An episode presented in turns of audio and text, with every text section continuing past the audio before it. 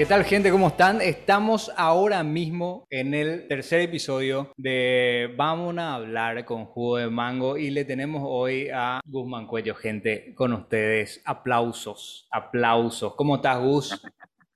Hola, hola jugo, no sé si decirte mango, jugo, jugo de mango. ¿Cómo estás? ¿Todo bien? Me siento, mi primer, mi primer podcast, así, primera vez que estoy en un podcast. Eh, me siento Joe Rogan, creo que tengo que inventar algún, alguna conspiración, así tipo, los pero no existimos, solamente existimos para que la gente tome cerveza, come pollo frito y llenarle el bolsillo a los dueños de los bares. O, los, los pero existimos porque decimos la verdad. ¿eh? decimos la verdad. Eh, sí, decimos lo que nadie se anima.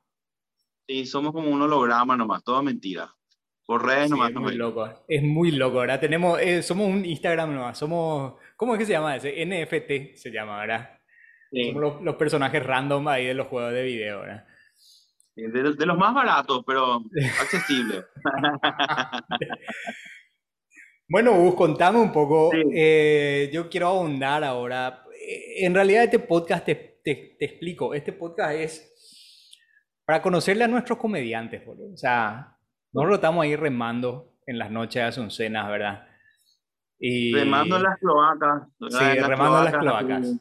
Todos juntos, sí. contracorriente, pero estamos ahí. Y, estamos ahí y, y, quiero que haya algún registro, que acá algún, algún centennial, no sé cómo se va a llamar después de eso, que quiera hacer stand-up. El tipo va a ver esto como historia del stand-up, lo iba a decir, che, ese Guzmán Cuello era muy bueno. Era muy bueno. Lástima. Mira cómo empezó, ¿verdad? Sí, lástima que, que murió en situaciones.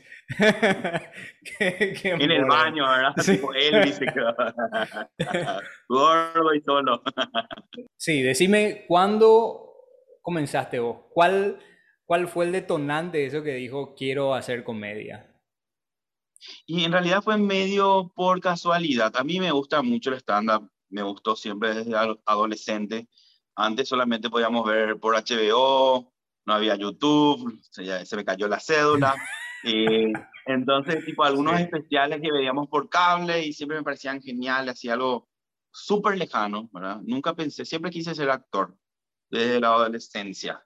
Y después de mucho me animé, empecé a estudiar teatro y después ah, apareció un taller de stand-up de Nico García y que yo medio me fui más por Cholulo que por ganas de ser comediante, ¿verdad? Era así tipo un taller más que debo hacer para llegar a ser actor, ¿verdad? Y me metí y ahí empecé, eh, escribí mi primer monólogo, Nico nos ayudó y ahí a partir del, del, día de la muestra del taller no paré. Hasta son, ¿cuántos años ya? ¿Cinco o siete? Siete creo que, no, no recuerdo, pero por ahí los años que estoy acá en la lucha. Te, pregunto, Gus, en ese taller al que te fuiste, ¿estaba también Juan se usó o no? No, ellos son de la primera generación, vamos a decir. Ah, mira. Nosotros somos de la segunda o tercera por ahí. Porque Nico trajo ahí una cosa mentirosa ahí de tres días que te enseño acá y el tipo curraba como loco, ¿verdad? Nos, nos jodió a todos, pero nos enseñó, ¿verdad? Rápido. en las técnicas, después cada uno empezamos a hablar, pero Juan se estuvo primero. Ellos empezaron en el 2012, creo. Y nosotros empezamos en el 2014 o 2015. 2014 2015 empezamos nosotros. Sí. Claro, y Nico García ya era actor en, ese, en esa época. Seguramente ya hacía cosas que se le, tipo, ya se le veía en la tele, ¿verdad? Ya se le veía en la tele, acá en, tenía novelas nacionales, creo que Siete Cajas ya, ya estaba así bien arriba, o sea, ya era conocido, yo por eso medio cholulo me fui, me fui a varias obras de teatro también de él y medio que me copaba mucho. Después, ahora somos amigos, antes era su fan nomás. Eso tiene el stand-up, que de repente te acerca a tus ídolos, Es, es, muy loco. Vos sabés que yo, yo también hice, de hecho nos encontramos luego ahí contigo, yo hice un, taller también que fue en el, en el departamento nomás de, Nico García, cuando vino Félix Buenaventura. Cierto, sí, que nos tiró unos tips increíbles el, el chiquitito Félix Buenaventura, era un capazo, ¿verdad? Y después hizo un, un, show ahí en Santino, que es donde más o menos todo empezó, que era un sótano, ¿verdad? dentro de una pizzería, y, y sí, muy bueno él, él encima, ah, no me acuerdo, haberte visto. Así malísimo con la memoria. Vos, vos, sabés que yo estaba comenzando recién, pero recomenzando luego en esa, en esa época. Me acuerdo que Gabo Poi compartió el tipo en el Facebook, en la época de Facebook era, ¿entendés? La que Facebook era cool, ¿verdad? No era para oraciones. No estaba invadido por las tías, estaba todavía, éramos nosotros los millennials sí. que dominábamos el Facebook. Pero buena onda, las tías, arruinaron todo. y, y, ahí yo, y ahí yo me fui, ¿verdad? A, al taller ese, estuvo, estuvo bueno porque para mí fue una pincelada así súper rápida de, de comediantes que yo, hija, ni, ni, no sé, nunca hubiese visto si no era por por el asomo de estar en ese lugar. Y, y mencionaste Santino. Santino es medio... Para, para el underground, donde empezó todo para muchos, ¿verdad? Fue la cloaca principal, ¿verdad? El, el desagüe principal de estandaperos. Eh, Santino era, un, es, era una pizzería del hermano de Nico García, que ahora tiene bacon, eh, tirando ya así, publicidad, gratis, voy a cobrar después. y y bueno, y eh, era como un sotanito, era perfecto porque parecía lo medio yankee, porque estabas un poco más abajo de la tierra, de la calle, nos juntábamos todos, se hacía como una cosa, después tomábamos ahí, se mezclaban todos los, los conocidos, los actores y nosotros, ¿verdad? Que no éramos nada ni nadie, y se ponía lindo, venía, venía mucha gente a vernos, y se creó ahí el primer grupo de personas que empezó a seguir el stand-up así un poco más fiel, ¿verdad? Que traíamos nosotros los amigos y los amigos de los amigos, como sigue siendo hasta ahora, ¿verdad? Que gente va llevando gente. Y la verdad que fue mágico de esa época, era así tipo súper sencillo como hasta ahora, pero eh, lindos recuerdos ahí en, en, en Santino. Y Santino a mí en lo personal me gustaba mucho porque tenía esa magia de, lo, de los sótanos que vos veías en los especiales de comedia de, Estados Unidos, ¿verdad? De Comedy Store, de, Comedy Strip y eso, ¿verdad? Que vos ves el comediante se baja tipo en la escalera y ahí hay tipo, no sé, un teatrito chiquitito, ¿verdad? Sí. Con, con, la, con el muro de, de ladrillo, y teníamos un pequeño camarín ahí, nos escondíamos, ¿verdad? Estábamos muy ahí ebrios todos, ¿verdad? Era una cosa de alcohol y risas, ya no sabía más si se reían de lo borrachos que estaban o que porque estaba bueno tu material, pero estaba muy bueno, se sentía muy buena energía. Y también había noches, ¿verdad? Que era así como para olvidar. Sí. Yo eso me acuerdo de Santino que tenía camerino, bro, ahí, ahí al, al lado del escenario. Tipo, era una cortinita nomás, pero garpaba todo eso. Sí, porque te ayuda un poquitito como como entretenedor que va a salir, ¿verdad? La sorpresa para el público, ¿verdad? Vos estás escondido, te da ahí una cosa, entre todos hacíamos una cosa de energía, y un, dos, tres, cuatro, un, dos, tres, cuatro, y nos poníamos todos, ¿verdad? Todos así, vamos a salir, ¿verdad? Si era tipo fútbol, y vamos a salir a la cancha, y 30 personas afuera, 20, a veces 15, pero te da, te da esa magia uh, y te protege un poquitito, porque hay veces cuando vos estás en un bar abierto, eh, como que la gente ya te ve y son unos más, ¿verdad? Dentro de todo es una ilusión también lo que nosotros hacemos, ¿verdad? También es una persona, es algo que la gente no tiene que escuchar, por más que no seamos conocidos todos, igual así tipo, es la persona que está ahí arriba eh, y poquito de respeto como para escucharle, entonces como esa magia de no verte y pum, sale, ¿verdad? El, el comediante. está bueno tener un lugar donde esconderse un camerino, porque cuando es un bar abierto, así como que, hola, ¿qué tal? Sí, después hablan y sí, ah, ¿quieres tomar? No, no, todavía no. Está ahí medio luchando como para no desconcentrarse también. Claro, y es como que ya te baja también, o sea, vos ya sos como uno del público nomás, como un borracho que se sube a hablar. Y no, o sea, después hay un examen, ¿verdad? Y después, sí. hablando pues, recién conmigo, ¿verdad? ¿Qué hace arriba? Esa onda. Y así mismo, ¿verdad? Che, Gus, decime, ¿Cuál fue el primer comediante que vos te acordás? Tenés registro así que, que viste y dijiste, yo quiero ser como este tipo. Sin darme cuenta, era Olmedo. Olmedo en mi infancia, en los 80, era Olmedo, es un comediante, era un comediante argentino, no sé si te lo ubicas Olmedo, ¿verdad? No sí, toca botón, Sí. Y yo precoz ya miraba todas esas cosas, ¿verdad? Era bastante grosero, ¿verdad? Y, y le, le copiaba yo a él, ¿verdad? Andaba todo el tiempo por ahí, por la calle, ¿verdad? Los amigos de mi hermano me miraban re mal porque yo le copiaba a él y así con los dientes duros y los ojos grandes, así que. loco, ¿verdad? Que el tipo estaba Durango y yo le copiaba a él. Durísimo. ¿Qué le pasa a tu hermanito, verdad? No, le hagas caso. Y yo hablaba hermanito... como Olmedo por todos lados. Era muy loco, sí, me gustaba mucho Olmedo. El hermanito merquero era ya, directo. El hermano, ya, de chiquitito ya, ya, ya ya era, ya era, le daba el geniolito fuerte. Después toma un tiempo, entonces dijiste, bueno, vos pensaste que tenía que hacer el taller ese como un camino más para ser actor, ¿verdad? Es cierto que a los, a los estudiantes de actuación le, le llenan de talleres, ¿verdad? Tienen que hacer clown, tienen que hacer impro, tienen que hacer qué sé yo, ¿verdad? Y, pero, eh, disculpame que te diga, te calza muy bien el stand-up y llega un momento en el que ustedes forman un grupo que se llama Están al Peo. Están al Peo es por hoy, yo creo que el único grupo que trascendió, ¿verdad? Todos seguramente los problemas eh, de rehabilitación, etcétera, ¿verdad? Porque hubieron muchos grupos en, en, en, esa época, porque así se, estilaba, ¿verdad? Ese, era la, Esa era la onda, ¿verdad? Pero ustedes... Una época que, sí, que, que se formaban grupitos, ¿verdad? Por el tema de organización y, y de cómo cada uno se llevaba con el otro, ¿verdad? Estaba eh, el de Juanse, que era Buena Risa, con Nico, ¿verdad? Y un grupito que era, claro, que eran los primeros que empezaron a hacer, entonces como nosotros tomamos ese modelo también, y con los que más estábamos así fuertes que queríamos hacer, nos juntamos. Que al principio, al principio éramos cinco. Y el primero, ¿verdad? En el primer show que hicimos, lo ya se fue llegó, estaba con nosotros y, ¿y dónde está Osito Yogi? Así yo le decía, Yogi, ¿dónde está? No está, se fue. Se fue, nos abandonó en el medio del show, él se fue, se asustó, no quiso dar más nada, nunca más le vimos a él. Ahí nos quedamos cuatro. eh, Sergio Leos, eh, Dave Wade y un chico, ¿verdad? que se llama oh, Polly, era lo que es malo, así, ¿verdad?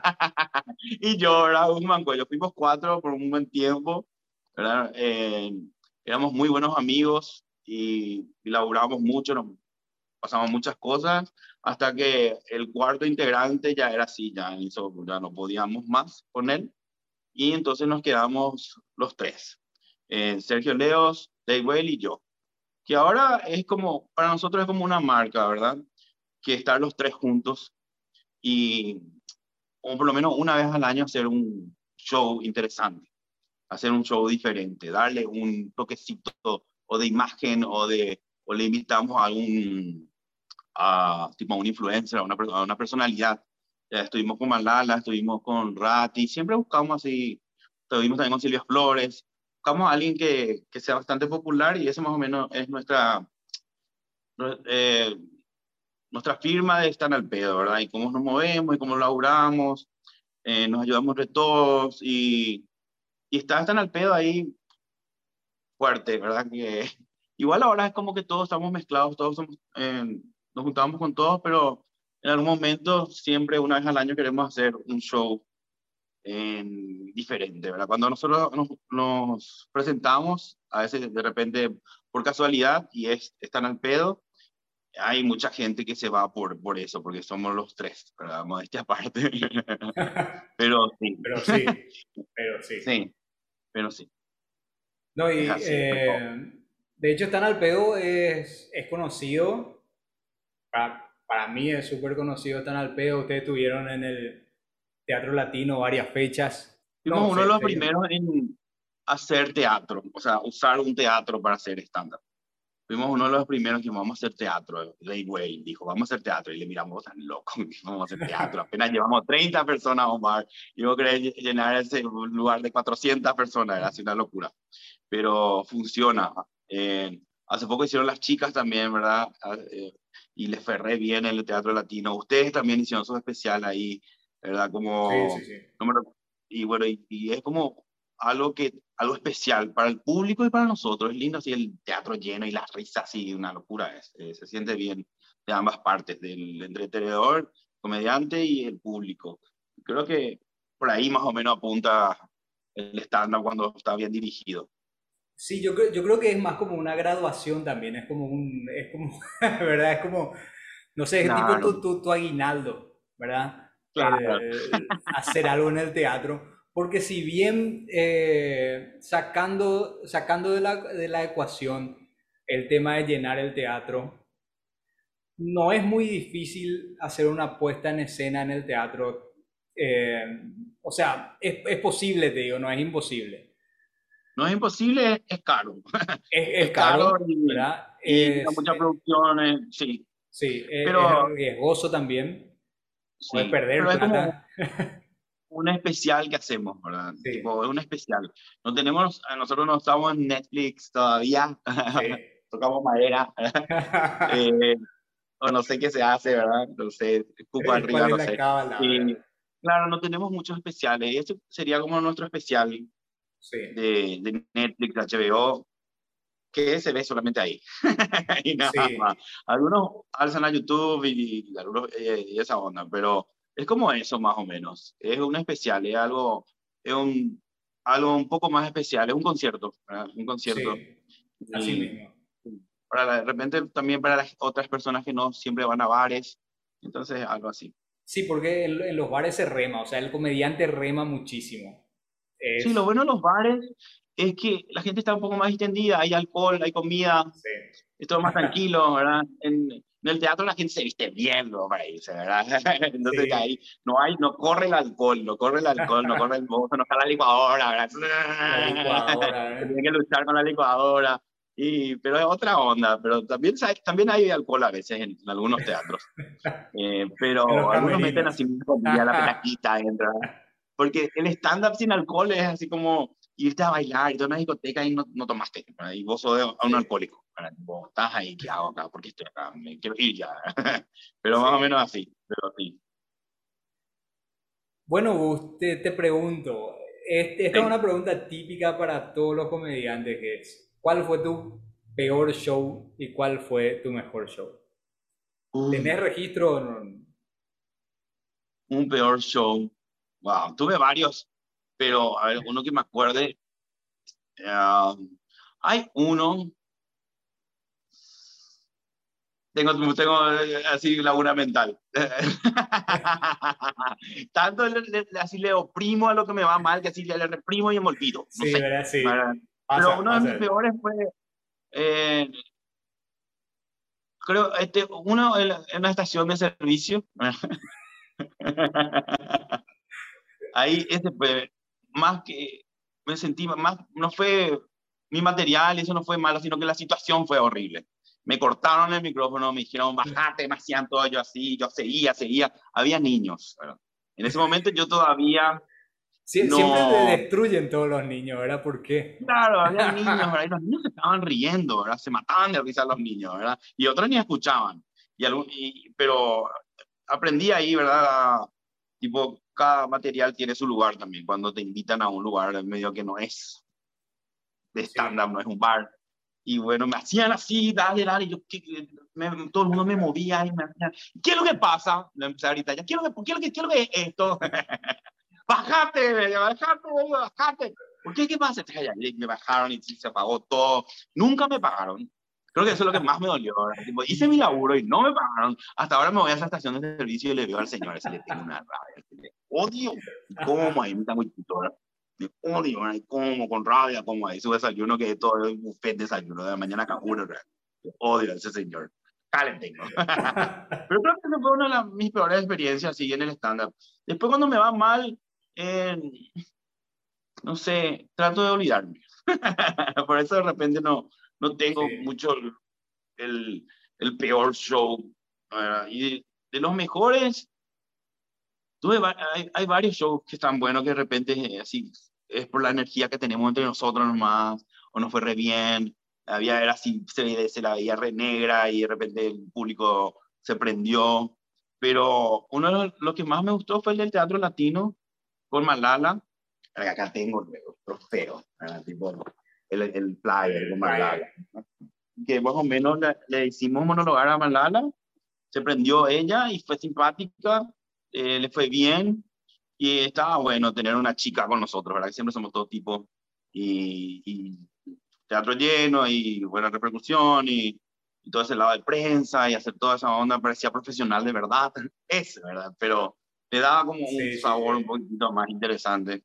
Y creo que eso es lo que uno de los que más me gustó. Igual siempre hay los fines de semana que repegan, da gusto, la pasamos bien, pero ese creo que hasta ahora es el, mi favorito. Sí, vos sabés que yo, yo tuve esa misma eh, percepción cuando ustedes empezaron a publicitar ese show. Yo dije, la verdad que sí, esto parece en serio ya, ¿entendés? Eh, eh, está muy bueno. de repente no, no, no, nos creemos de repente, ¿verdad? Sí. Pero sí, no, y aparte tener la mala, la verdad que fue convencerle de que diga que sí. Tipo, yo tiramos nomás una idea y le decimos a Malala, porque Malala es compañera de trabajo de Sergio Leo, trabajan juntos. Y Malala es medio Malala, ¿verdad? Una diva, ¿verdad? claro, una celebridad. Sí. sí, y que se anime, qué sé yo. Y también ella, ella se sintió bien porque su papá era comediante, su hermana también, entonces como que eh, fue algo lindo para ella también. Por eso que me gustó mucho ese show en especial. Qué, qué interesante eso que decís, de que por ahí ella se aprendió porque su papá era comediante, está, está muy bueno. Si fue del lado eh, sin querer, si fue del lado manipulador, yo creo que son unos HP. nosotros entramos a, a, manipular, nosotros, más Lala, ¿sabes qué? Esta oportunidad, tenés que probar, ah, vos tenés muchas cosas que decir.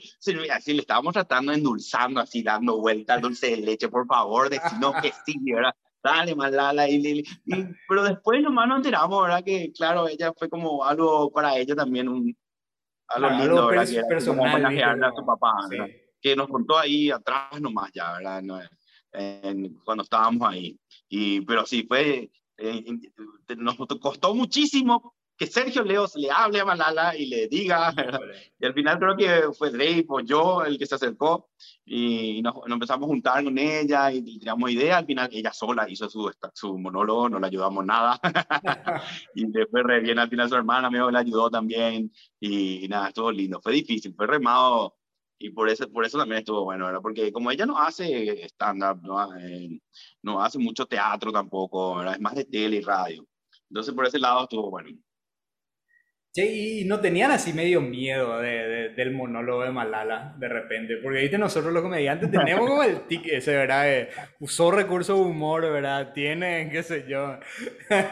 Estábamos cagados en las patas, teníamos mucho miedo, ¿verdad? Teníamos así tipo miedo, después a la vez decíamos, pero ella es una chica de tele, ¿sabe? Tiene el tiempo, ¿verdad? Y, pero ¿qué pasa si nos va mal? Siempre está el, cómo le va a ir al otro que está empezando y, y, teníamos mucho miedo, ¿verdad? Pero y después pensamos, igual Malala es Malala. Es Malala. Pero al final le fue re bien, o sea, y, súper bien. Por suerte le fue bien y ojalá que quiera volver a hacer, sería genial. Cosa que no creo, pero tipo una estrella fugaz, cometa Hale, pasó ya, se fue. Sí, sí, eh.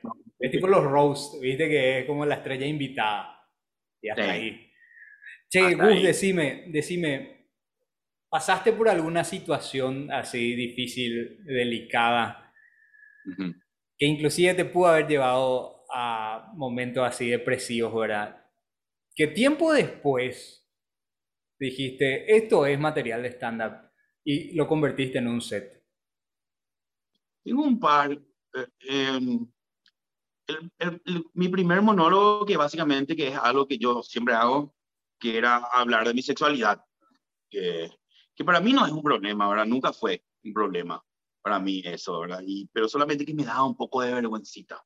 Y todo lo que yo viví ¿verdad? con mis padres y con mis amigos, lo, lo puse en el estándar, ¿verdad? Que, estaba bueno, mucha gente al principio me decía, oh, está bueno, necesitamos escuchar esto, la, la, la, ya era así medio político ya era mi estándar. El profeta. Pero, claro, la bandera. Pero y me costaba en el sentido, a veces me costaba porque me daba un poquitito de vergüenza, ¿verdad? Como que así los parientes y qué sé yo, y no sé, que mi papá y mi mamá escuchan por primera vez, después así, nada, ¿verdad? Pero fue eso, ¿verdad? Mis vivencias, que no, nunca le pasé mal, pero fue, lo que me costó es medio abrirme en ese momento, ¿verdad? Siempre fui bastante abierto con eso, pero contar, hablar y cobrar entrada para que escuchen eso, ¿verdad? Era como mucho. Y después también lo último, no, nosotros cobramos entrada, Y, y, y, el, y hace poco tuve como una desintoxicación, ¿verdad? Eh, y me, me abrí de todo, me fui al campo y más que difícil fue sanador, difícil un poco, pero ahí también pude sacar un poquito de lo que es el monólogo del campo. Pues yo me fui a vivir en el campo. Y ahí más o menos veía unas cosas, ¿verdad? Y de repente yo salía a caminar, ¿verdad? Aparte de mi, mi rutina de desintoxicación era caminar. Y salía a caminar y me sorprendía que pasaban las motos, ¿verdad? ¡Pum! Paraban y yo, acá, yo me voy a morir. ¿Qué para este tipo acá? Y me paraba y siempre decía, hey, yo pido la jata, y me querían llevar siempre, ¿verdad? Y yo así, ya me entraba mi morro así, me subo, ¿verdad? Y que me lleven más a la ruta, después me bajo y vuelvo otra vez caminando hasta mi casa, total, estoy caminando, no, después si me matan, no, ni cagando, y así, no, gracias nomás, señor, agradecente, adiós, adiós, y, una, y eso más o menos metí, era vivencias que tuve ahí, era cosas que, que, que al final queda como, como un set de, de monólogo, ¿verdad? Un gag, como se dice. Y, y esas eran las cosas que así reales, porque hay cosas que son muy reales, como un poco de fantasía. Y eso me sorprendía así en el campo, ¿verdad? Que me fui a desintoxicarme y yo morboso, ¿verdad? Me quería subir la moto con el señor para irme, no sé. Por suerte nunca lo hice. Me atajé, me atajé, me atajé. Pero sí, eso, eh, situaciones muy difíciles, no tanto, pero sí cosas importantes que después lo convertí en, en humor. Eh, eh, es muy simpático eso que decís que vos salías a trotar, ¿verdad? Y, y, el tipo te quiere llevar. Naranja cortito, ¿verdad? y sin remera. Y, y tu conocido en moto. Ah, los lo anteojos, ya, el clásico de tus stories. Pero ya, ya tu, tu, conocido te quiere llevar, ¿entendés? Él no entiende que vos podés, querés trotar, ¿entendés? Tipo, para... el tipo te quiere llevar, no, vamos. Te quiere ayudar, sale con la ruta. te llevo, ¿no? Y no, el tipo no entiende así, ¿por qué camina? Por placer, ¿verdad? ¿Qué le pasa a este muchacho? y yo estoy tratando de bajar el peso. la lucha es constante. Gus, sos de escribir tu material ahora que justo contaste una experiencia de cómo lo convertiste en material, ¿sos de escribir tu material así, frase por frase? ¿O sos más de tener, tirar así tipo una idea y ver nomás cómo se desarrolla e ir armando así? Y tengo, tengo varios. Eh, ahora tengo eh, por mi pared un montón de ideas y, como se dice, premisas, ¿verdad? Que es lo primero que viene para después hacer remate de humor. Está lleno, ahí está 2022, hay 40 minutos ahí. Pero solo ideas, está ahí. Solo premisas. claro, y puse, puse por la pared tipo para pasar y ir mirando las cosas que quiero decir este año. Y después también cuando camino, en, grabo, me grabo, se me ocurre algo y grabo un audio o escribo en ideas y cosas que después voy a desarrollar. Ahí después hay veces que me siento y ahí resuelvo, y ahí escribo, y me paro, ah, pienso, hablo solo y vuelvo a escribir. Pero esas, básicamente esas son mis técnicas, es uh, audio, texto del celular, y me siento para escribir, y, y, escribo siempre las ideas, por un remate, a veces pruebo en historias, ¿verdad? hago cualquier cosa, digo estupideces, y veo, veo como, como el feedback de la gente, a veces me escriben, a veces ríen, nada, entonces, ok, por ahí este puedo usar o no, o dejo nomás ahí para la historia. Y, pero básicamente ese es mi proceso de, de, de, escritura, ¿verdad? Y después, cuando llega el día o la semana, ahí voy armando lo que va a ser el guion. Y después, así tipo, voy, cuando está así medio bien puesto todo, voy agregando, voy agregando, voy cambiando. Y básicamente eso, creo que sí, eso es lo que hago. Eh, está muy interesante eso que decís que, que anotas tus premisas ahí en la pared ya directo, entonces es como que la tenés presente, o sea, sí o sí, tipo ves tu... Creo que hay algo que se llama... Enfrente de miro. sí, tipo alá, estoy ahí, que me hagas, por favor, vení, vení. y de, los lamentos. A veces leo en voz alta y pienso hacia dónde se puede ir, y está ahí, todavía está ahí, todo en ideas nomás, pero ya creo que me voy a poner a trabajar más ahora que ya estamos en febrero ya, básicamente. Sí. Eh, había un especial donde Dave Chappelle contaba que él tenía una pecera donde él no escribía las premisas, sino él escribía los remates. Sí. Y tipo tiraba, ¿te? Qué loco, Voy a empezar con mis remates y ahí después se iba a su premisa. Y era simpático otra vez, Dios mío. Y decía, soy tan bueno que yo escribo los remates nomás ya. Ya, ya piro el resto. Qué gusto así, era tipo decirlo, qué bueno soy. Sí, no, no, no. Yo, yo la rompo. che, Gus, ¿tenés algún ritual pre-show? Ponele vos tenés un show hoy a la noche. ¿Cómo es tu día hoy de mañana? Vos te despertás y ¿cómo es el día? Antes era más ritualoso, cuando empecé recién. Era mucho más ritualoso. Eso sí, el día del show es día del show, que nadie me dejó a la hora no, no me pida favores, no era tipo nada, no te llevaba, no, pues yo, mi vieja me pide muchos favores, ¿verdad? Le llevo al lugar, qué sé yo, entonces no, nadie, que nadie lo... tipo, ese día es solo para eso, ah, no, tengo show, no me molesten. Y, y o antes, ¿verdad? Durante el día, escribo lo que voy a decir, o por lo menos, entonces ella es como un ensayo a mano y en voz, y después me, me muevo mucho, hablo, después hago dicción, eso es mi casa. Cuando estoy en el bar, antes era más ritualoso. Me llegaba temprano con todo mi papelito, pedía un tecito, tomaba un té, ¿verdad? Me caminaba por el escenario, tocaba todo, ¿verdad? La energía. antes, la energía, así. Ahora no, ahora tipo más tranquilo, duermo siesta. Ese es, dormir ah. siesta. Dormirme una siestita, 20, 30, dormir una siesta antes llegar ahí y respiro mucho, hago dicción y respiración. Estoy como un loco Y, antes de subirme no paro de moverme. y trato de que es esa, esa, caminata que hago, pues yo soy muy físico. Entonces ahí ya agarro el, ritmo de la respiración, estoy ahí con, con, la respiración. Después hago ahí unos símbolos medio de, de Kanye West y eso que le copié. Naruto.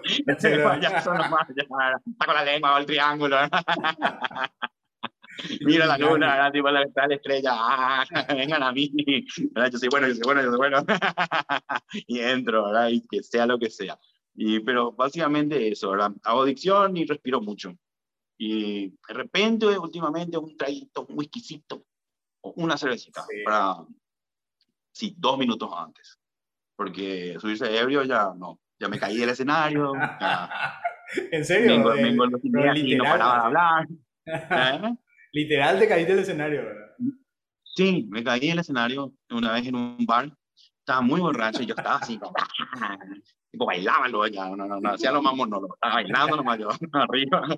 Y se me enredó el cable del, del micrófono por mi pie y me dio una vuelta carnero me paré así, ¿verdad? Esto fue todo parte del show, me tiré otra vez, tres vueltas más y se estaba, ¿verdad? Empecé a darme, tirarme tres, cuatro veces como para que mi caída haya, estaba todo planeado, esto está todo planeado y se mataba. Coreografía era, sí. Pero me Al día siguiente era así con hielo, ¿verdad? No, pero bueno, sí, pues no, tengo prohibido tomar antes de subirme al escenario, por mí mismo y por mis compañeros de, de laburo. Sí, o sea que yo, yo tomo siempre un poco también como para ablandarme, ¿verdad? Porque te, te sirve ese, claro, ese uno, estrés, así, sí.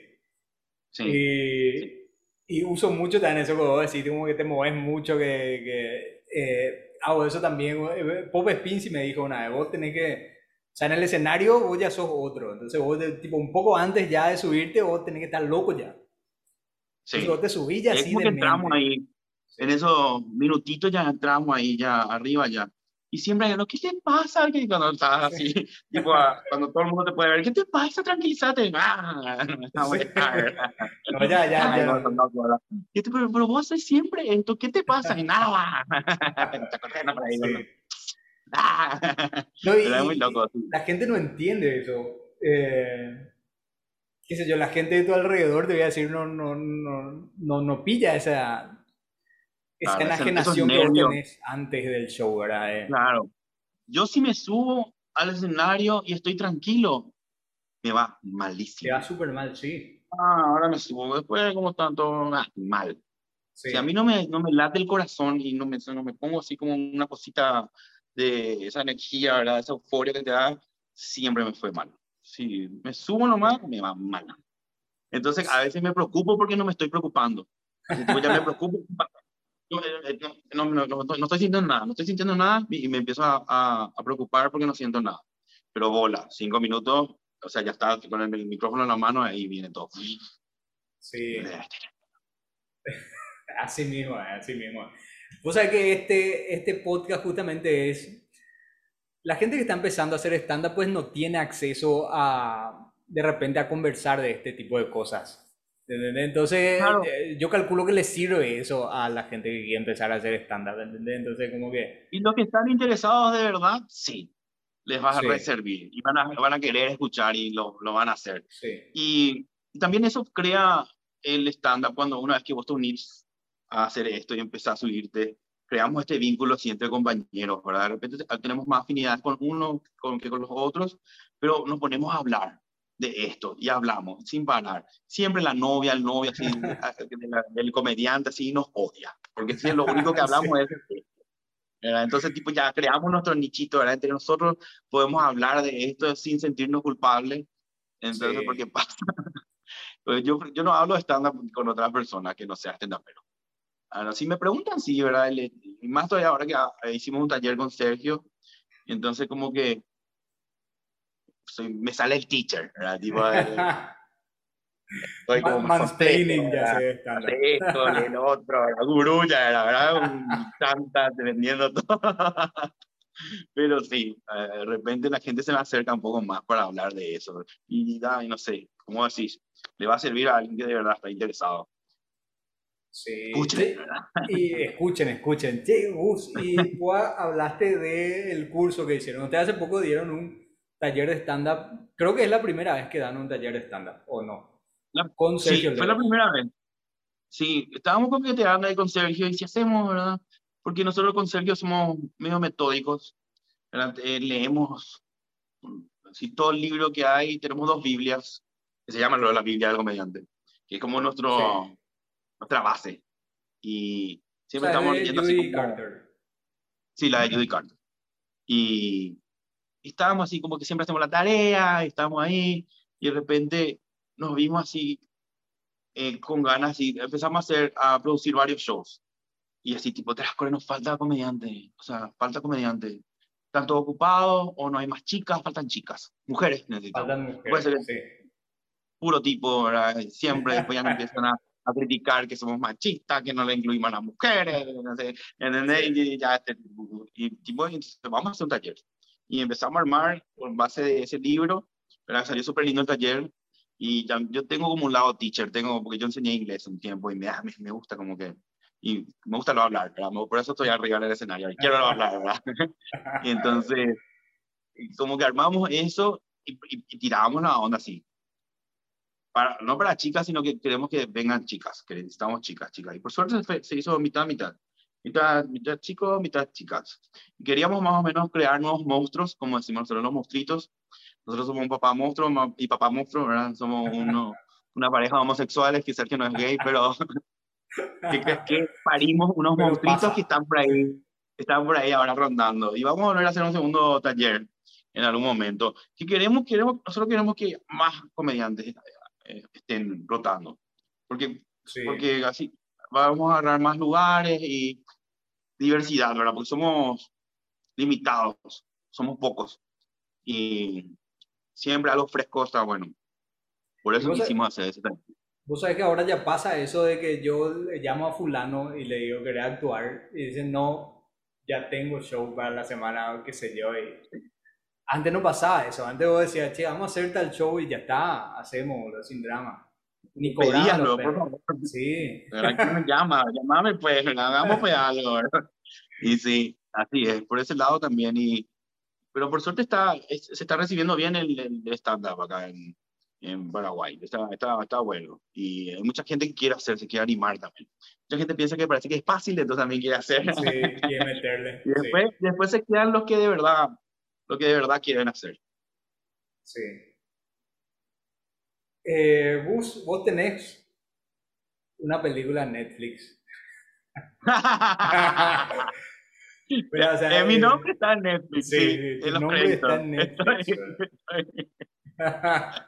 30 segundos, ¿verdad? Salí 30 segundos, ¿verdad? Más feliz de mi vida, ¿verdad? Porque es algo que yo quiero hacer, ¿verdad? Es algo que quiero actuar, quiero, quiero hacer cine, ¿verdad? Pero bueno, me dieron un regalito ahí, ¿verdad? Porque me, me llamaron para hacer otros papeles más importantes, pero no quedaba porque no era muy gordo, porque no era muy lindo y porque no era muy flaco y nunca quedo para los roles porque no soy, no soy así, no estoy marcado y no soy lo suficientemente gordo. O sea, estoy en el medio, ¿verdad? O le contratan al ah. más gordo o al más flaco o al, al más tal. Entonces, como que. Y mi casting también es siempre medio extraño. me van a. Entonces, tipo, me dieron ahí, me regalaron una partecita y salgo, no sé, 20 segundos, digo una frase y acá está la invitación, por acá está las pelis, estoy vivo guardando eso. Tienes que tatuarte eso en, el, en, la espalda. No, tampoco tanto. es un inicio. sí. sí eh, y, sí, estoy en un crédito, puedo poner en, en mi IMD, ¿cómo es? Sí, sí, tenemos que hacer, tenemos que hacer el, el IMDB de Guzmán Cuello. 30 segundos de la película. Sí, yo me acuerdo cuando, cuando me fui al cine y vi yo, yo no sé, eh, a mí me sorprendió porque yo no sabía. Es tipo que, ya, mira, un llegaste a ver? Claro. Porque yo le mostré a mi papá, le dije, mira, papá, esta es la película que me contrataron. En serio, y le, le, le puse ahí la parte y salí yo. Terminó, ya terminó mi escena. Y, ¿no viste? No, ¿dónde? me tuve que retroceder tres veces para que me veas, no me veía. Zoom, hacía zoom. Allá en el fondo, ese traje, el gordito soy yo. Pero sí. No, yo le codeaba todo ahí. Mira, eh, Human Cuello, Human Cuello. No, no sí, está bueno. muy loco. Muy bueno. Espero otro, la próxima salir dos minutos. bueno, no, eh, te digo que, que, a mí me gusta mucho mirar en detalle las películas, ¿verdad? Y que justamente la otra vez vi eh, Zulander y en el desfile final de Mugatu, Zulander 1, ¿verdad? aparece un comediante que yo las primeras veces que veía, calculo que no lo conocía, ¿verdad? Pero eh, el año pasado vi y, y dije, este me parece conocido y le empecé a buscar en los créditos y era Judah Freelander, que hace de un mendigo, que, que aparece ahí en la película, así de la nada, ¿entendés? Así, tipo. Cameo. Sí. Yo amo cuando sale un comediante en las películas. Sale ya, ay, me emociono. Todo. a mí me acuerdo el nombre, pero ay, yo conozco este. Cuando hay un comediante en una película, yo me pongo así, me, me, más estoy así, hace una película dramática o algo así. me encanta, por más malísima que sea. Me encanta. Me encanta. Sí, Hizo eh. transgresión. Transgresión no sé, es una palabra. Disléxico también Che, Gus, cuando vos querés purear, por un amigo famoso que tenés. Ajá. ¿Qué nombre te sale? ¿Qué nombre te sale primero? Sergio Leo. Depende, de la, depende de la situación, ¿verdad? Ah. depende de dónde, ¿verdad? Pero yo creo que eh, eh, tengo mucha admiración a, a Nico García y a Lali González. Y obviamente a Sergio Leo también, ¿verdad? Pero eh, a, ellos dos más porque... Tercero le nombraste. Sí, porque es, mi, amigo, mi compañero de trabajo, así que, Sergio, callate. no, pero ellos, más que purear, así, tipo, le tengo mucha admiración y, y el laburo que hicieron ellos es así, admirable para mí porque son paraguayos, o sea, hicieron un buen trabajo, eh, son internacionales y tienen muchísimas películas encima y series y están arriba, está el sueño del pibe, ¿verdad? Y por ese lado sí. Eh, trato de no purear. No, sí. a no ser Porque no queda como un imbécil, ¿verdad? ¿Quién este se cree? No le conoce nadie, Está hablando de todos estos famosos, Son mis amigos, o sea, estábamos tomando más. Ellos también son personas, ¿verdad? No le vaya a molestar. Alucina ya Hollywood. No, no. Pero sí, le tengo mucha admiración a ellos dos mucha se, gente, se, ¿verdad? Pero ellos me... Se dice mucho que con el stand-up se levanta. Ah. Levantaste, levantaste con el stand-up. Eh, un señor que se enojó y se fue. Ese es el único que se, me levanté. se levantó y se fue. Hay, hay, hay, un grupo de personas que dice, ah, con el, el estándar se levanta, ¿dónde? O sea, nunca me pasó, hace siete años que estoy... Al contrario, la gente se me espanta a mí, se me va. me tiene miedo después de todo lo que digo. Este tipo, de repente le parecía chulina al principio, después me escuchan y dicen, no, no, no, no sé, no, no, una vez me levanté por ahora, un ratito, en el estacionamiento del casino, ¿verdad? No vio todo el guardia, ¿verdad? Está filmado, posiblemente. y eso fue la... Pero no creo tanto en ese levante. A mí por lo menos no, no, no me pasa. No sé, ¿verdad? Señoras le, le gusto hasta que hablo, ¿verdad? ¿Quién es ese muchacho que me tan lindo, verdad? Eh, señora 45, eso me, me, quieren llevar, pero después me conocen y dicen, ah, qué pena, ¿verdad? Heckler situation. ¿Recordás alguna situación así con, con un heckler así directamente hacia vos? Y generalmente la gente que me hace heckler es así como quieren participar más que heckler. Y, y, tipo yo les hablo, les, digo después, le digo así, tipo ya terminó tu momento, ya está, ya, ¿verdad? Le, o le hago unos chistes, a veces me funciona que me digan algo y yo les remato. Pero una situación medio heckler fue una, en una competencia que hicimos en el casino, había la competencia del stand-up que competíamos entre todos así a cuchillo, ¿verdad? De Villa. Sangriento, y esa vez se hizo medio Villa en serio, ¿verdad? Porque estaba, eh, ¿cómo se llama? Hugo Kravitz. El paz descanse. Sí. Eh, ¿Cómo se llama? Hugo Kravitz. Hugo Kravitz, ¿verdad? Sí. Campeón. Y le llevó a toda la barra, ¿verdad? Tenía una barra de, de, fútbol, ¿verdad? Sí y estábamos eh, Jamie Melina y yo, ¿verdad? Y se armó un quilombo ahí, nos empezaban a gritar, me gritaban, y yo le gritaba así más todavía enojado, ¿verdad? Fue como un enfrentamiento micrófono barra brava, porque yo ya sabía dónde estaba, ¿verdad? Yo les puteaba y ellos me decían cosas, y era, eso, eso fue el show. ¿verdad? Yo les puteaba a ellos y ellos me decían cosas, ¿verdad? Y había bombo, quilombo, ¿verdad? Sí, a tu Jamie también sí. fue insultada, a tu cara, sí, y sí. creo que igual perdió Kravitz ese día, con toda su barra y toda esa, esa noche fue, eh, temimos por nuestras vidas un poquito con Jamie. Pero al final fue divertido y es el recuerdo que, que me queda de, de Cuco. Así que el enfrentamiento contra su barra. fue, fue muy loco. Yo estuve esa noche y no sé, nunca, es la primera vez que, que, vi algo así y creo que nunca vamos a volver a ver algo así. Espero. Pero fue. Espero. Sí, pero fue denso, ¿verdad? Fue. Fue, fue, sí. fue, dio miedo, dio miedito un ratito. Sí. Pero sí, pero a la vez fue para mí, amigo, a veces cuando me enfrentan yo me pongo, me sale mi agresivo. Me, Te sale tu.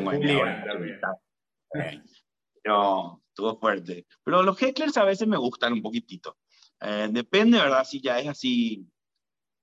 Eh, acá generalmente son gente que quiere participar, quiere decir algo, eh, más que ser odiosos.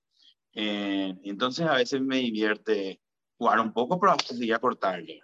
Y si hay otro, si es otro compañero que está arriba y hay un heckler, yo me muero de risa porque lo disfruto, disfruto luego. Sí. A no ser que ya esté interrumpiendo mal el, el show, ¿verdad? Obviamente ahí le hacemos callar. O sea. Sí. Se, se, disfruta cuando le va mal al que está arriba. Se disfruta como hasta un punto, ¿viste? Así como que. Tipo el, el claro. sano ese, ¿verdad? Esa competencia sana, claro. voy a decir que. Claro, de repente es divertido verle al, al, compañero sufrir un poco porque sí. nos conocemos todos, medio que sabemos algunos, casi todos nuestros materiales, o a veces el, el, estilo, qué sé yo, pero cuando medio le va mal y a nosotros nos, nos, nos causa gracia, ¿verdad? No de malo, sino porque es chistoso, ¿verdad? Porque nosotros podemos sí. estar ahí, entonces ya nos pasó, ¿verdad? Y es chistoso verle al compañero que le está pasando mal a ese. Hasta cierto punto, obviamente. Hasta cierto punto, sí. sí. Pero yo, yo considero que acá en realidad no hay eh, no hay un heckler formado todavía acá en Asunción, por lo menos. De, o sea, la gente tipo con mala onda no se va. O sea, no se va especialmente para tirarte mala onda. Es como que, como vos decís, participa nomás o... Sí, pero ya hubieron algunos, ¿verdad? Que no... Hoy, hoy no vamos a nombrar, pero muy pocos. sí. muy pocos así, tipo, ya, que se ofendieron y qué sé yo. A mí, a mí una vez me mandaron tipo, hey, no hables de esto porque nos llegó esta queja. Uh, no queremos que yo más gana quería decir. me prohibieron hablar de Jesús una vez. Le digo, no hables de Jesús. Y yo, qué más ganas. Después me tranquilicé, ya nos van a pagar, ¿verdad? un shopping conocido, vamos a hacer nomás el trabajo. Le digo, ¿Cuánto es? Ah, bueno, me callo, no digo eso. Me callo, me callo, sí. Amén, me callo, hay que cobrar, laburar. a veces uno sí, sí nomás. El otro día estaba en la peluquería y un señor empezó a ser súper homofóbico, súper así machista, y yo, no vale, todo bien, ¿verdad, señor? Le decía. todo bien, no me iba a poner a defenderla a nadie. No, no, acá te coge, yo corta el pelo y tomarme una cerveza mientras espero, ¿verdad? Pero a veces yo ya no, ya no llevo más ni una bandera ya solté todas las banderas. Ah, cada uno que odie lo que quiera. Yo siempre, yo siempre digo también eso, que es como que vos, o sea, yo por ejemplo ya elijo mi rol, ¿verdad? De acuerdo al momento. Digo, ¿qué, qué rol tengo acá yo? ¿Verdad? Y si, si me calienta un huevo, me, ya piró, ¿entendés? No. Claro, hay batallas que no valen la pena. Uh, déjale nomás su ignorancia, como se dice, y ya está, seguir con tu vida. Te vas a poner a discutir con alguien, ¿no? No, ni, ni, para un monólogo no te sirve, entonces deja nomás. Sí. ¿Te, ¿Te, gusta el mango, Guzmán Cuello? Me encanta el mango. Y me acordé todo el verano de vos. Porque siempre tomo jugo de mango a la mañana. Y estoy chupando jugo de mango ahora. Estoy ahí. y me encanta. Tengo, uno, tengo una planta del nacional y el injertado, que es una delicia. Y como todos los días, pues no sé qué hacer con. Así que si querés un poco de mango, Avísame. estoy armando canasta. Estoy armando canasta de mango para el 14 de febrero, por ahí si la gente quiere, ¿verdad? Para el día de los enamorados, cumpleaños, congelé luego. Mi, mi, mi, freezer está lleno de mango, así que algo, partecitas tuyas tengo. Buenísimo. Según tu punto de vista, ¿cuál debe ser el camino del comediante? O sea, un tipo que empieza a hacer, o sea, un comediante que empieza a hacer comedia ¿Cuál tiene que ser su camino? Su camino yo creo em, que tiene que ser encontrarse a uno mismo, encontrarse su voz, encontrar tu pensamiento, lo que vos, esa voz que vos escuchás eh, cuando hablas solo en tu mente, ese sacarle, ese es encontrar tu voz, ese camino, ser sincero contigo, ¿verdad? Y eso primero, ¿verdad? Y después la parte interior un poquitito de eso, ¿verdad? Encontrarse y, o crear una persona, que, un alter ego de lo que más o menos sos vos, pero más o menos tener tu, tu manifiesto, tener que tener qué vos querés decir. Ese es más o menos el principio para mí. Y después laburo, laburazo, ¿verdad? Subirte al escenario, escribir, pasarla mal, ¿verdad? pasarla bien. Y, y la persona que, que va a tener éxito, le va a ir bien, es esa persona que, que se sube mucho, le va mal, pero sigue intentando, ¿verdad? Y sigue probando, si es lo que quiere hacer, ¿verdad? Y, y esto, escribir mucho, estar atento y también tener los códigos, un poquitito de escenario, yo soy muy pesado con el tema del escenario y, y para mí eso es, pero vos le debes respeto al público y tener a ciertos códigos arriba del escenario, ¿verdad? Desde tu facha hasta, cómo le, hasta dónde deja el micrófono, hasta que tuve un problema luego con eso con alguien, ¿verdad? que me acusaron de todo y hasta ahora sí enojado, me hago enojado. Muy pesado, ¿eh? la gente ya me conoce. Soy un poco quijilloso en ese sentido, porque bueno, vengo del teatro y en el teatro son así bien hijos de puta, te, te tienen cortito. Y por ese lado, sí, respeto al público y más o menos por eso eh, soy así. Pero sí, eso, encontrar tu voz, tu manifiesto, laburo y subirte al escenario. Respetarle al público. Resumen, dice, ¿verdad? Genial está porque es lo de encontrar tu voz, tu manifiesto, como decís. Es justamente para encontrar, yo creo, también tu nicho. O sea, y, y esa, o sea, esa gente que comparte tu visión es hacer tu ejército. Esa gente que te va a seguir y creo que eso es lo que buscamos ahora todo para ser influencers. Queremos facturar. Pero sí, es cierto lo que decís, es algo que, que te va eh, haciendo tu marca, ¿verdad? Haciendo tu, tu huella, tu, que te reconozcan. Como Jerry Seinfeld decía, ¿verdad? Una vez que, que a vos te, te empiecen a imitar, decir que ya llegaste. ya, alguien empieza a hacer tu voz, alguien, empieza a hacer más o menos, te empieza, o los gestitos, o qué sé yo, ya estás ahí, arriba. más o menos eso es lo que queremos todos. que, que, nos imiten, tener esa voz, ¿verdad? Que sea única, oh, ese es fulano. Como lo mismo en la música, ¿no? O que te, que te digan, eh, o sea que hice un material, pero es muy Guzmán Cuello. eh, está bueno. Intercambiamos este para otro, para mí. Vendeme, ¿verdad? Me, compra el chiste, me compra el chiste. Y sí, a veces pasa que de repente algunos son un poco más tranquilos y dicen, no, este es muy fuerte para mí. Y yo, si no, este no, este... Tienes que más o menos encontrar ahí tu, tu camino. Cierto, Hugo, que una vez amaneciste en la cama con Juan Arce y hasta ahora no saben si pasó algo o no pasó algo. Creo que terremoto, terremoto yo le iba a Juan Arce, ¿verdad? Es el que nos acuerda, ¿verdad? Él lo va a no, no, no, no. no sé si era una cama tampoco, ¿verdad? No, no, Terremoto Juan Arce es mi amigo, muy socio, ¿verdad? Y, y, le pasa que se duerme, él se duerme, en cualquier lado de repente se duerme, ¿verdad? Entonces de repente generalmente estamos farreando en mi casa y entonces se queda dormido, ¿verdad? Yo le tengo que avisar a su señora, eh, dice, acá está tu marido, no te preocupes. No, pero buena onda, mis respetos a mis amigos. ¿verdad? Eh, ganas a todos le tengo, pero... Tiene que consciente, me, tiene, tiene que haber un sí del otro lado, Sí. Y es como el, tu amigo te tiene ganas, de, como Sprite. Eh, sí.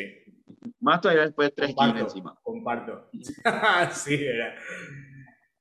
¿Qué pensás cuando escuchás a un comediante robar material? El tipo está ahí monologando y pa, tira un material robado. Sí. Y a veces me, me enoja más cuando es un material de un compañero está a su lado. De, un colega, ¿verdad? Sí. Sí, de un colega, ¿verdad? Que tu vecino, ¿verdad? El, mismo que estaba tú después de vos. Que te manda ahí como... Y ahí lo ya está, codito al que está a mi lado, ese tal cosa, ¿verdad? Chisme ya al toque. Pero me, me, me, me parece, me, me, me pone incómodo, ¿verdad? Y tipo, está bueno. Sí, yo creo que muchos nos inspiramos en, en muchos comediantes de afuera, ¿verdad? Y de repente, pero cuando es fiel copia, pero cuando es fiel, fiel copia, hasta las palabras y las pausas, y, y es así, tipo, le, le, le saca credibilidad y, tipo, poquitito de respeto le deja de tener a esa persona. No es que no, no pensás que pueda hacer cosas buenas o que no sea simpático, pero te da como un, ¿qué? ¿Por qué? Sí, como que... Digamos sin mm, sabor ya. Laurana un poquitito más nomás, ¿verdad? Y, ¿verdad? y no use más ese, ¿verdad? Y yo me inspiré en uno, ¿verdad? Que tengo uno, uno que me inspiré que bastante parecido a un, comediante yankee. Suda ya, sí. Y de repente no me di cuenta, ¿verdad? No me di cuenta que, eh, tipo, ok, estaba buscando algo y escuché eso y decodifiqué de otra a mi manera y después de un tiempo me olvidé que ese era un, un gag prestado para esa noche. y más o menos. Y le metí dos años. Y, sí, y, boludo, sí, no me di cuenta. Después me olvidé. Después me dijo, este no era fulano. Y yo, tran, cierto, este era de este. Dios mío, ¿verdad? Pero me pasó, ¿verdad? Me pasó. Me pasó a veces. Le, puede pasar a la gente también que escucha algo y, y boom, después viene otra manera así. Pero sí me molesta mucho cuando hacen las fiel copia, que hay un par de que están haciendo fiel copia, que ya es demasiado obvio, ¿verdad? Y encima más estoy así, es tu compañero acá de paraguayo, o sea, eh, sí. media pila. Sí. Es Argel, es Argel. Pero pasa eso que vos decís que sí, de repente vos consumís especiales de comedia, qué sé yo, te veo uno al día, ponerle, y sí o sí de repente a veces se, queda atrás, sí. Se mezcla. Sí, y sí, esa, se me olvidó lo que iba a decir, se fue, pum, a la idea. Porque hay veces que viene tu idea atrás, se queda o se va. Ahora vino mi idea y se fue, pero me abandonó, me dejó en bola. no, no quiero estar contigo, no, no, vas a decir lo que estabas pensando, pero bueno, se me olvidó. Eso pasa. a mí lo que me gusta hacer, por ejemplo, es copiar la estructura del, del gag, ¿entendés? Entonces digo, ya esta estructura está muy buena, entonces trato de copiar el, el qué sé yo, el, no sé, tipo la estructura, la forma en cómo lo hice, o sea, no sé, calculo. Tipo, no, no le Sí. copio el concepto, pero sí su forma de desarrollo, no sé cómo. Es legal. No, a veces te en mi disparan una idea también, es lo que acaba de decir. Se te dispara una idea que de repente no estaba ahí, pero te dispara una idea. Sí, y se me, se me olvidó, se me volvió a olvidar lo que se estaba por decir. Me viene ese juego otra vez. El ángel de la creatividad se va. de. ¿Qué tan caruaí sos, Guzmán Cuello? De, de comida hablamos, o sea, de... Ah, ok, ok, ok. Sí, sí, sí. Quedé preocupado. eh. Una lista larga. No, no, no quiero, no. Nombre y Eh, apellido, no. Y últimamente estoy otra vez Caruaí, estoy otra vez Caruaí. Eh, Venía bien sano, me, me estaba limpiando con la comida, ¿verdad? Y ahora me fui otra vez. Eh, hace- eh, una vez me pasó que estaba así bien 420, como dicen los centennials, ¿verdad?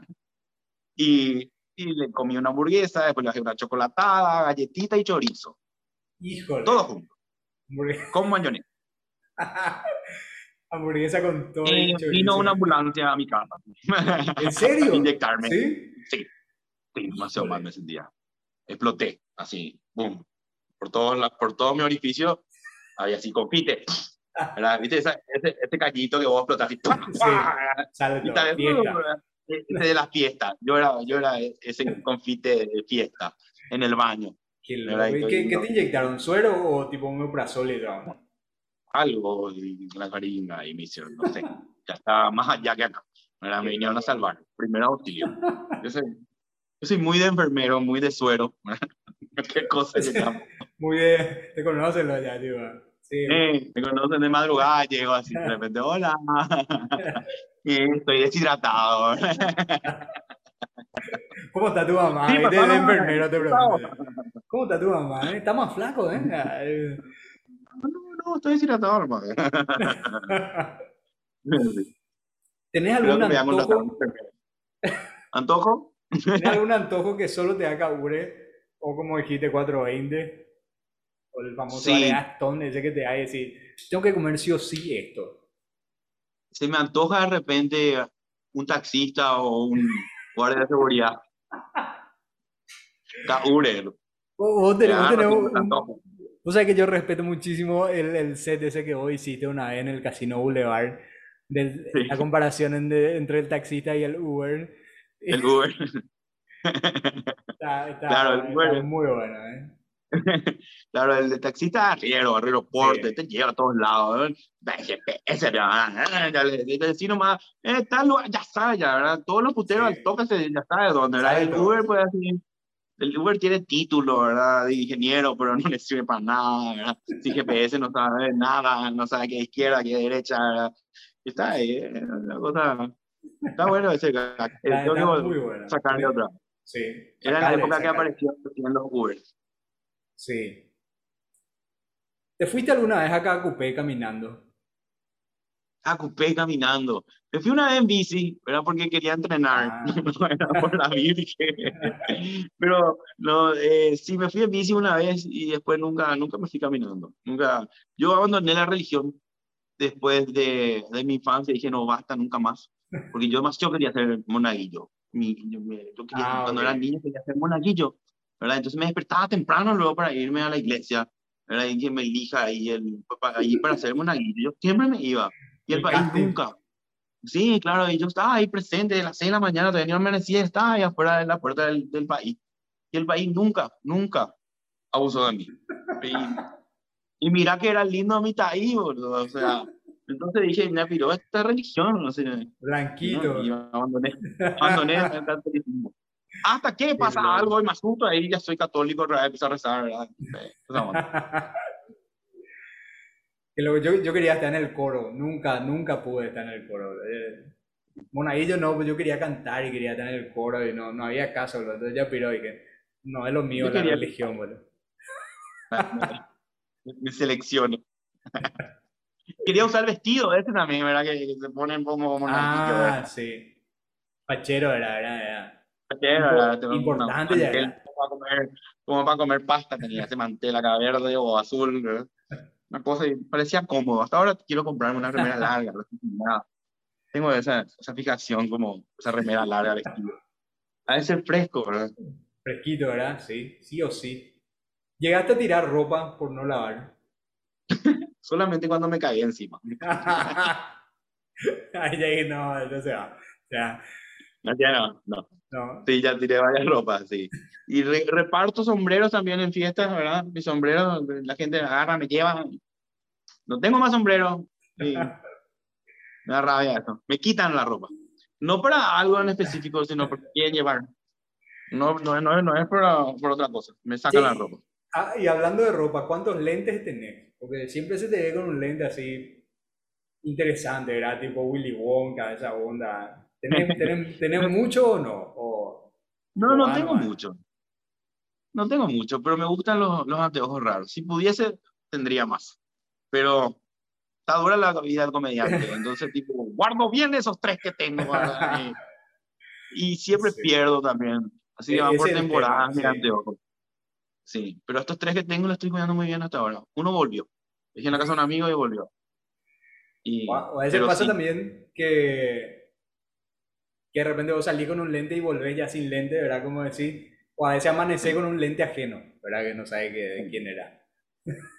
son robables, somos la lapicera, ¿verdad? Y, y la señora, eh, las esposas, ¿verdad? Se roban. Sí. Es cierto que están pensando hacer una segunda temporada de Cocinando sin remera. Shirley's Cookie for Drunkers. y vos sabés que eso es algo que siempre quisimos hacer, o sea, siempre quise hacer. Es algo que salió nomás un día. Tenía muchas ganas y venía a hacer radio y me quedé sin radio y online, vamos a decir. un bajón, ¿verdad? Si estaba haciendo radio online. Online. Si alguien me escuchaba, no sé. Nadie me escuchaba, ni el dueño me escuchaba. Pero eh, me gustó el concepto ese que es tipo cocinar. Cualquier motivo para tener amigos sin remera a mi lado, ya está, ¿verdad? Entonces, era cocinar sin remera. Muchos me criticaron así, ¿cómo vas a cocinar sin remera? Es un show estúpido, es en Facebook, ¿verdad? mi perfil. Y, básicamente, claro, viste esa, esa resaca, o te despertás, puta, y te marea, marea post tomada, y te despertás sin un guaraní ya, porque hacemos comedia, ¿verdad? Entonces, tipo, tenés que usar los ingredientes que tenés en tu heladera, un huevo, una cebolla, un pancho. Y la idea era eso, hacer una comida con lo que tenés en tu, en tu heladera, ¿verdad? Hacerlo algo interesante. Y hablar y conversar con el amigo. Yo tengo que hacer, tengo como un cariño a ese, así me da como una nostalgia, no tengo más amigos, que, nada, quieren sacar de la remera. Vos sabés que yo me acuerdo de, ese, de esos eh, lives, eran que hacían en Facebook. Sí, hacíamos en vivo, vivo, vivo. Sí, eran vivos y yo me acuerdo de Sergio Leos tirando ahí su, su su idea esa de los saludos. De los saludos, ah, qué sé yo, eh, tiraba su saludo que posteriormente lo, lo, usó en tercer tiempo. Sí, ahí más o, menos sí. él estaba medio practicando también su, su, Sí. sí. Y Sergio tiraba los chistes, ¿verdad? Tiraba los, con los ingredientes y se hacía como que era la señora esa que cocina en la tele, ¿verdad? Y todos teníamos como un personaje y yo era como el presentador. Y, esa onda. Y en algún momento, o sea, yo creo que tiene que volver Shirley Cooking con todos los monologuistas.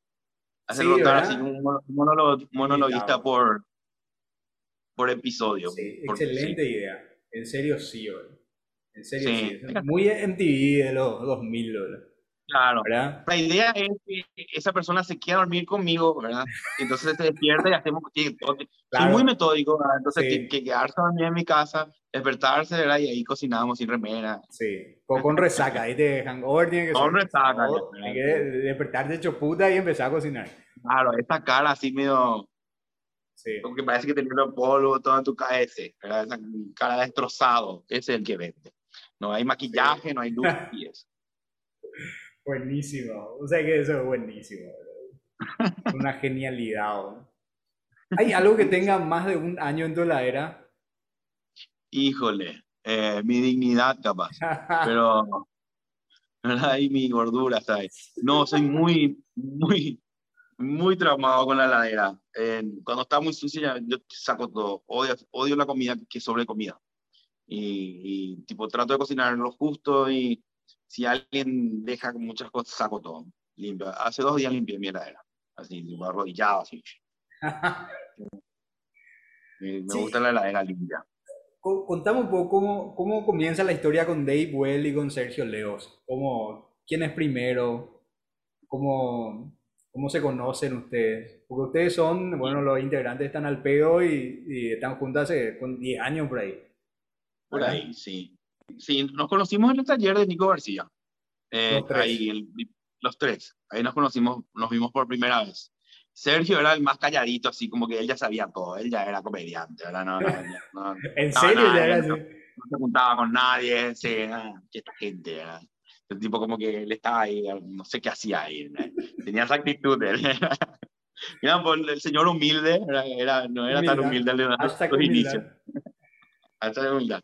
Y, y, éramos en el mismo taller y, y qué sé yo, hacíamos, hicimos varios shows ahí en Santino como grupo de taller y ahí empezamos a, a hablar un poquitito más, yo fui más amigo con el que le echamos, no vamos a ni decir su nombre. y, y, después me hice más amigo después con Sergio y con Dave y después ya somos como, como hermanos, así tipo, no, nos decimos de todo y nos queremos mucho. Ahí empezó la amistad. Eso es muy importante en el, en el círculo, te voy a decir, de gente que hace stand-up, alguien que te diga, boludo, tu material es una mierda. ¿Verdad? Eh, sí. Eh, es duro, pero es necesario. Sí, hace falta que te digan de verdad. Sí. Eh, que te digan de verdad así algo. Tipo, no que se rían nomás atrás tuyo y, ah, no, decide, boludo.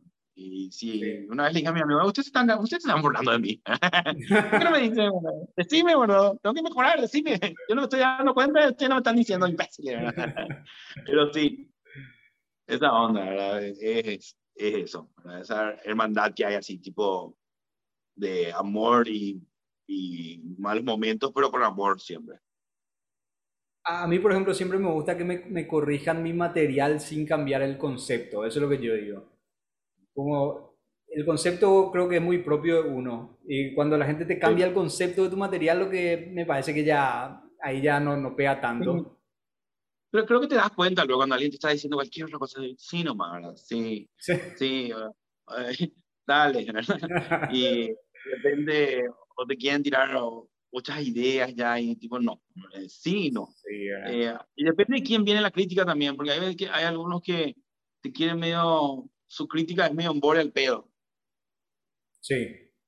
O sabes bien que no está tan bueno y, ah, eso es genial. Sí, claro, vale. no. sí. ¿Qué, ¿Qué, qué, te parece que le falta al stand-up hoy en día? Sí, ahora, ¿qué te parece que hace falta? Y público. gente que pague 50 mil por show. Que, que, la entrada sea más cara, ¿no?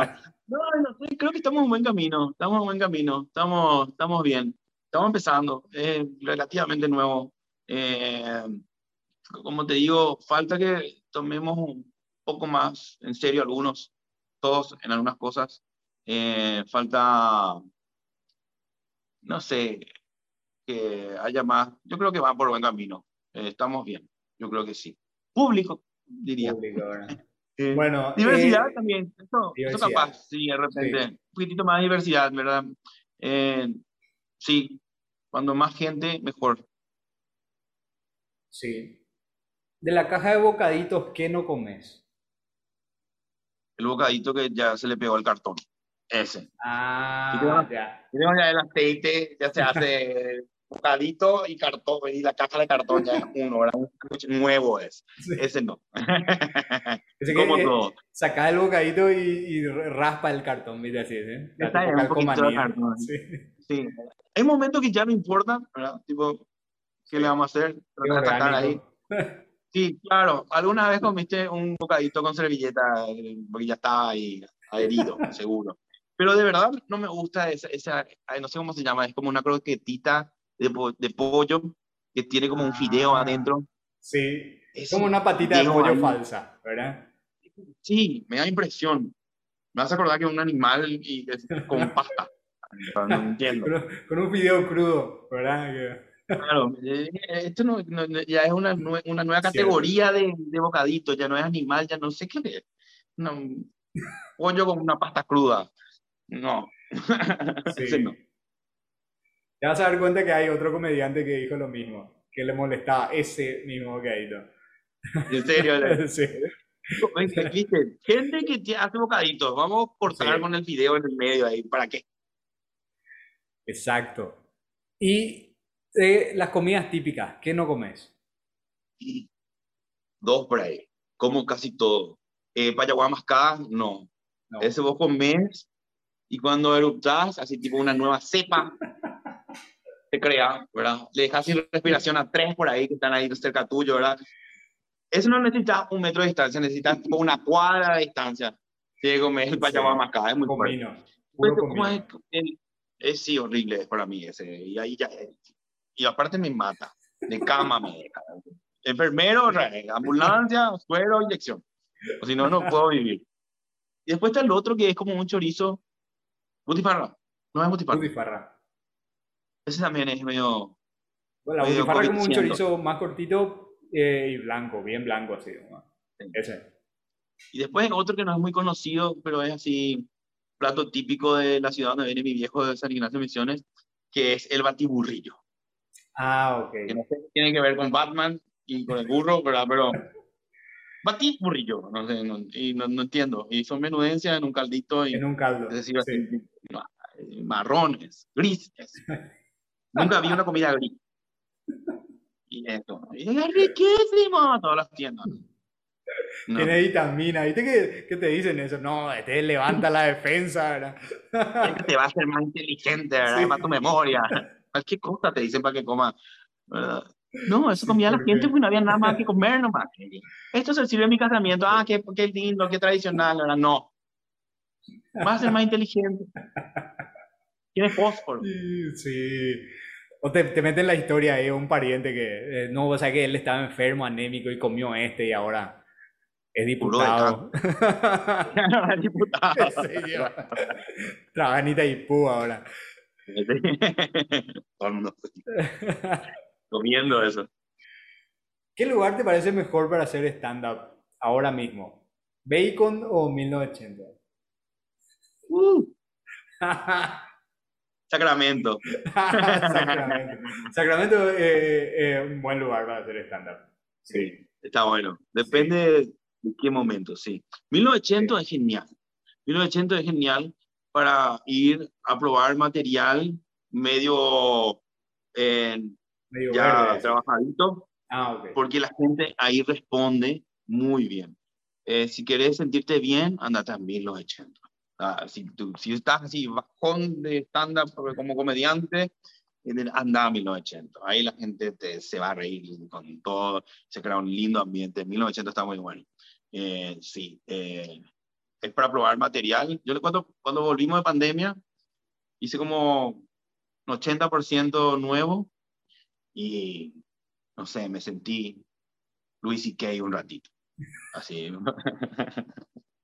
Juan Carlos Amoroso, ¿verdad? En, en, en Supermatch.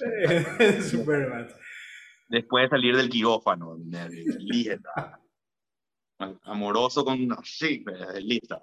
Y nada, es muy lindo el público de 1980, sí. Vos, vos sabés que, eh, ya que comentaste ese momento en el que, que fue que después de la pandemia cuando empezamos a reactivar otra vez los shows. Sí. Yo me acuerdo que vos estuviste como plato del medio y te robaste el show, eh, literal. Me acuerdo que estaba, no sé si era medio Halloween lento o qué era. Halloween, era 31, era el 30, 30, era el 30 y 31. Y yo soy pro Halloween, así.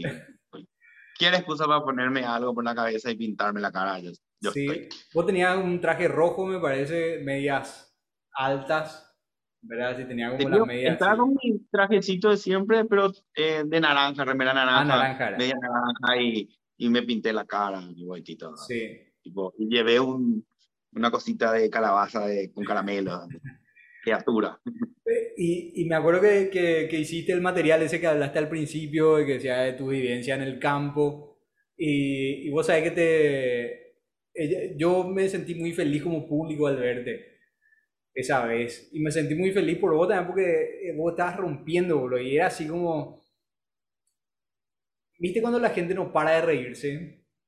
O sea, es como que está, sí, sí, no sé, segundos, risa, ¿entendés? 10 segundos, risa otra 10 segundos, risa. Y era como un conjunto de todo, o sea, tu material estaba muy bueno, tu acting estaba muy bueno, tu actitud en el escenario otra vez estaba muy buena. Y te estoy poniendo incómodo seguro, ¿verdad? Pero... no, me, decime más, por favor. Decime más. Pero vos sabés que... Pero, pero a mí me encanta mirar... Sí. A mí me encanta mirar todos los detalles, te voy a decir, de, de, de, la puesta en escena en general. Y me acuerdo que yo empecé a mirarle al comediante que venía después de vos. Y el comediante que está al final, ¿verdad? Que es sería el plato fuerte, ¿verdad? Por el que se va toda la gente. Eh, estaba súper, súper confiado, o sea, sin drama, ¿verdad? Está, yo, yo, yo soy la estrella, yo soy el headliner, ¿verdad? Se fue y, y me acuerdo que vos empezaste a romper y se, se cagaba de la risa, ¿eh? empezaba a reír, ¿verdad? Y, y yo cada tanto le miraba y después ya me di cuenta como que ya pilló que el show ya eras vos, ¿entendés? y, y, él se tenía que subir, él se tenía que subir a mantener esa energía y ahí ya le vi ya así preocupado, ya empezando a repasar su material. Fue, fue, muy bueno, fue, no sé, te, te, Esas cosas te aplaudo. Gracias, gracias. La verdad que me sentí muy bien ese día. Eh, era volver de una pandemia, volver de un encierro, de que yo me encerré, me dentro del encierro me encerré también, ¿verdad? Para, para hacer mi desintoxicación. Y entonces, eh, y era no hacer un stand-up por un año, volver a subirte, decir algo nuevo, y todo eso. Y, y, porque cuando yo dejo de hacer stand-up un tiempo, se me va como la confianza, se me va como que te la corres, ¿verdad? Y se me siento torpe. Y, y esa vez, eh, eh, y Juan se me dijo, sos plato de, medio. Yo, ¿qué? ¿Cómo que plato del medio? ¿verdad? ¿Qué pasa? ¿Cómo que yo? Plato del medio. Y, me, ese, ese, ese me prendió fuego. Ah, me prendió fuego. No, yo, la, yo voy a hacer 15 minutos. No, ya, ya, me salió, ya, ya. Yo que estoy pesado con los minutos, ¿verdad? Muy largo está haciendo ya. ¿Qué le pasa? Falta respeto al, al otro. Y, me pasé dos, tres minutos, algo así. Y, y, eso me prendió fuego, ¿verdad? Tipo, ¿por qué me ponen en el medio? ¿Qué pasa? O sea, no, no, no me confía para hacer los, otros minutos que medio me ofendió, ¿verdad? Te dije luego en el escenario a Juan. Entonces como que había un extra fuego, había un extra show, había un extra monstruo, había un extra, extra, fue un montón de extras que, que y era Halloween. Entonces salieron las brujas de que tengo adentro. Entonces fue divertido, fue divertido. A veces me gusta que, que me, que me toquen el ego un poco. Todo muy bueno. Y te, te, dije luego, me parece, al terminar ese día, y que fue un honor verte, la verdad. Gracias. Para mí fue uno de los, de los shows más explosivos. Da gusto ver al compañero que, que, que, explota y le va bien, y que te hace reír y te hace sentir bien, y que ves que todo el mundo está riendo, da gusto ver eso. Y, y vos tranquilo mirando, ¿verdad? No es que estás preocupado y, mirando ahí un traguito y te cagas de risa. Yo, yo, cuando me voy a ver show de stand-up soy feliz. Eh, me cago de risa todos los que están nerviosos ahí antes de subirse. ¡Fuerza! Mi traguito. Sí. Sí, entonces en pandemia viviste en Summer todo el encierro. Más o menos. Acá primero, en Asunción estábamos todos asustados, ¿verdad? Y después, cuando ya me podíamos movernos, me fui me fui a la ciudad del verano, ¿verdad? me fui al campo y más o menos no quería más volver a Asunción. Y venía solamente así para los shows y eso. Ahora, no, ahora estoy otra vez citadino. Pero sí, me fui un tiempo y me gusta mucho esa, esa ciudad. Ahora nomás como que, ¿verdad? Nos tocó a todos un tiempo difícil, ¿verdad? Eh, Nunca pensamos que iba a tocar a nosotros, los chetos, ¿verdad? Que nos arruinen la fiesta. no arruinaron la fiesta. Así, eso no pasaba acá. sí. ¿Qué pasó? ¿Por qué están No, me amurallan, por favor, San Bernardino. sí, los alemanes todo ahí. No, no, no. Esto cuando vinieron los paraguayos. Sí, los alemanes, los alemanes están escondidos. Así no quieren saber nada de los paraguayos. ¿Quién, es más tacaño, Juan Arce o Sergio Leo?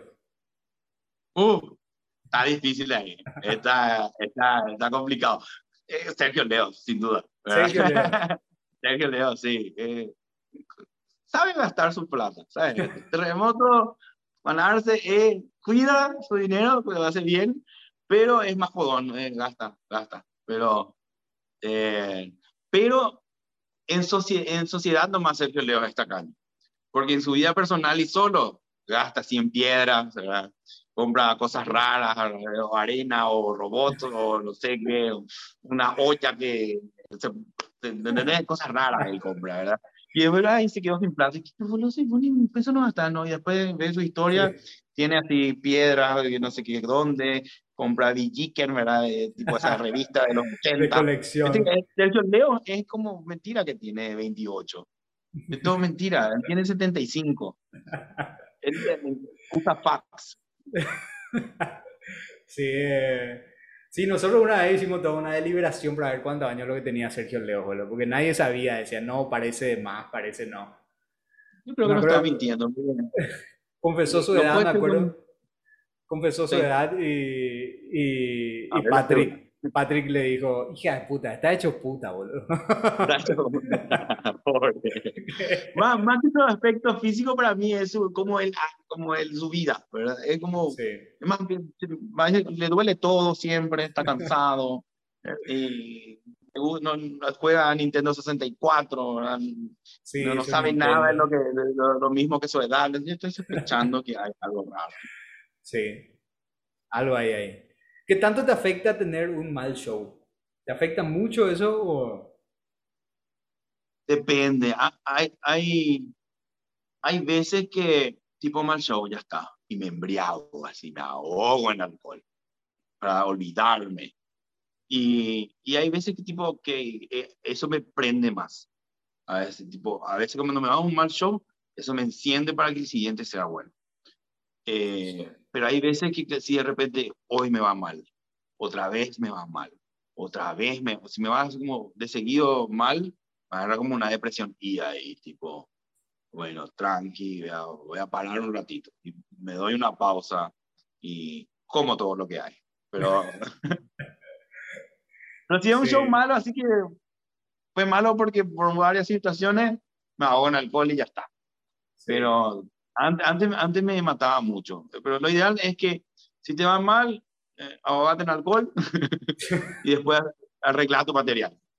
O vení con mejor energía, dormí bien. O hacerlo, hacer tu ritual que necesites.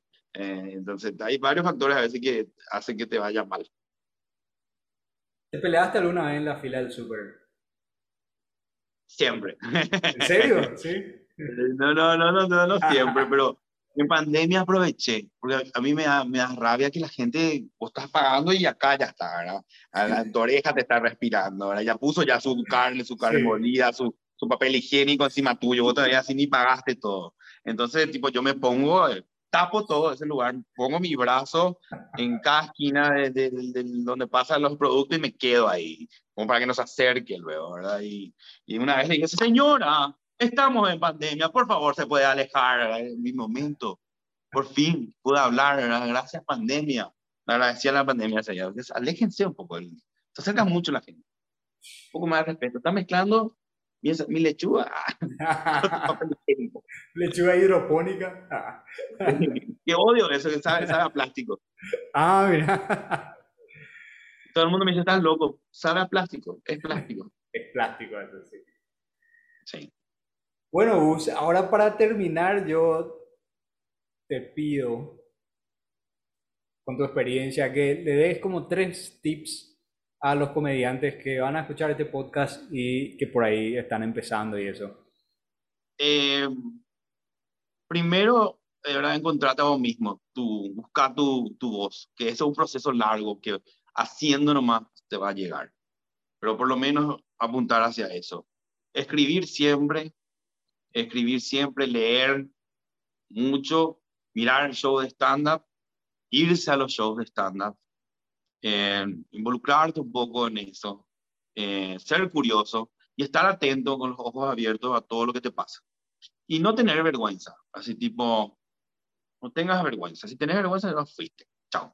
Pero básicamente eso, buscar tu persona, tu voz, esa voz interior, escribir, leer y abrir los ojos. Y subirte mucho al escenario. Subirte, ser cara dura.